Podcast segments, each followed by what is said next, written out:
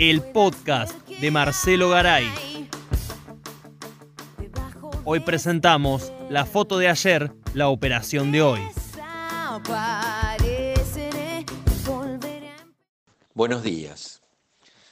A finales de los 60, el filósofo francés Guy Debord, padre del situacionismo, impacta en los ámbitos académicos con una idea disruptiva.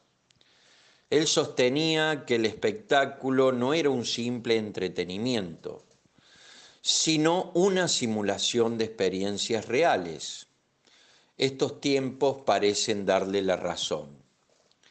Para el francés, todo se había transformado en una experiencia de la imagen. Aclaro en épocas donde no se imaginaba el impacto de la tecnología en la revolución de las comunicaciones. Hoy la realidad es lo que se publica, lo que se proyecta, no lo que es. Afirmaba Debord, en el mundo realmente invertido, lo verdadero es un momento de lo falso. No importa ser, por lo tanto, sino parecerlo. La imagen de lo que percibimos y se impone como real se ha vuelto de suma importancia. La sociedad como espectáculo habla también de la política, que ya es el arte de lo posible aunque nuestro filósofo nacional José Pablo Feynman decía que debía ser creado lo posible, justamente para poder superar la resignación implícita en esa definición tradicional.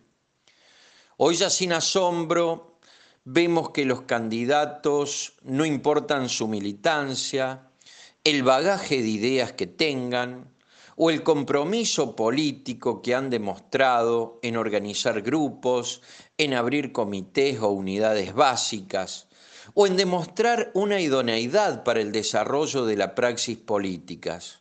Y por supuesto, ni mucho menos se parte de una organización sindical. Hoy solo alcanza con que los medios hegemónicos te presenten como lo nuevo, lo que se necesita, que te den un barniz de idoneidad, aunque la carezcas, y que fundamentalmente oculten los muertitos que se pueden tener en el fondo del placar. Por lo tanto, en este mundo de la sociedad de espectáculo, lo que importa es la imagen, especialmente la que publican mercenarios como La Nata y Majul, alias Pirincho según los servicios y logran imponerlo a través de los medios hegemónicos.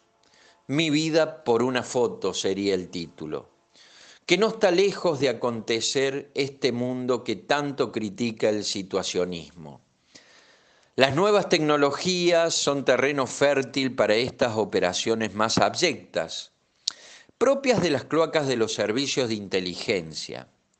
Por eso, una imagen basta para tapar la realidad para dirigir la opinión, incluso para sacralizar o demonizar a una persona o a un grupo social o político. Por eso no nos prestaremos a la trampa cazabobos de estos falsarios que pretenden condenar al presidente, que seguramente tendrá su responsabilidad, pero será la justicia la que debe fallar. Tampoco nos sumaremos al juego sucio de los dirigentes políticos perversos de la talla de un Wolf, un Iglesias y de tantos otros, que no tienen memoria ni siquiera de sus propios actos y que son portadores de una cara de titanio por la dureza. Estamos en estos momentos en otra operación mediática característica solo comparable a la existente en las elecciones del 2015 con la Morsa. ¿Se acuerdan de la Morsa? ¿Cómo terminó eso? ¿Hubo algún mea culpa o araquiri de los sinvergüenzas rentados para difundirla? Del mismo cariz es esto de la foto. Basta como prueba que fue tomada en la primera quincena de julio del año pasado. ¿Se entiende? Estamos hablando del año pasado y 365 días después sale a la luz. ¿Es casualidad? Por supuesto que no.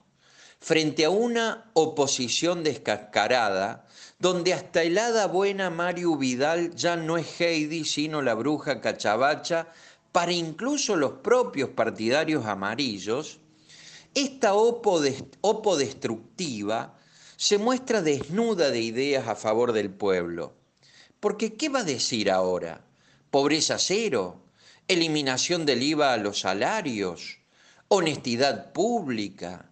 ¿No hacer negocios privados con el Estado? ¿No favorecer a familiares y amigos del poder? Si todas estas cosas las hicieron a lo largo de cuatro años de desgobierno impune. Nunca fue tan evidente en cuanto a su carencia de alguna propuesta popular esta oposición que beneficie a las mayorías. Sin embargo, hoy se presentan como lo que son. Un espacio de ricos para favorecer a ricos y al servicio especialmente del capital extranjero.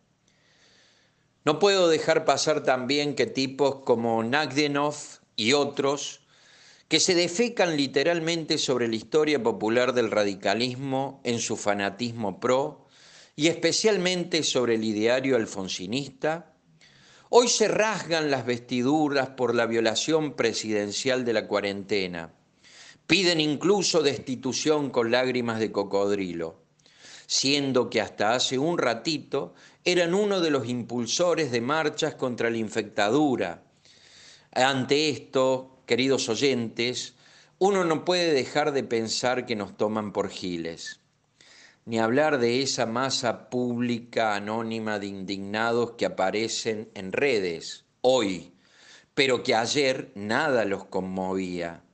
Ejemplo cuando Macri aumentó 3.000% la tarifa eléctrica, 2.400% la de gas, 1.000% la de agua, o cuando designó jueces a dedo o endeudó en 100 años a este país.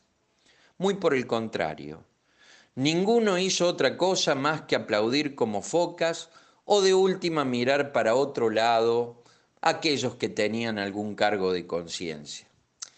Pero no, amigos, el problema es que Alberto brindó en cuarentena, nos dicen. Ahí está la foto con Fabiola. La foto repiten y cacarean, mientras se cargaron a Rafael Nahuel balazos, organizaron campañas para liberar a los genocidas, atacaron a las madres y abuelas coraje, y lo peor, hicieron volver la miseria y la desolación a millones de hogares. Que la foto, esa noticia de ayer operada en el hoy, desde la imagen como creación de realidad que decía Debord, no debe permitir que se oculte las oscuras intenciones de la oposición, que no consiga el espectáculo dormir y narcotizar a la sociedad. Ayer fue la pizza y el champán con la foto de la liberal Marijú en Tarlipes, que le permitió al menemismo frivolizar la política mientras hacía su saqueo. Sabelo, porque mientras te distraen con una foto de ayer, ellos vienen por todos, es decir, por tu salario, por tus derechos, en síntesis, por tu vida. No votes una foto, hay que mirar la película que ya nos embocaron en el 2015. Hasta la próxima. El podcast de Marcelo Garay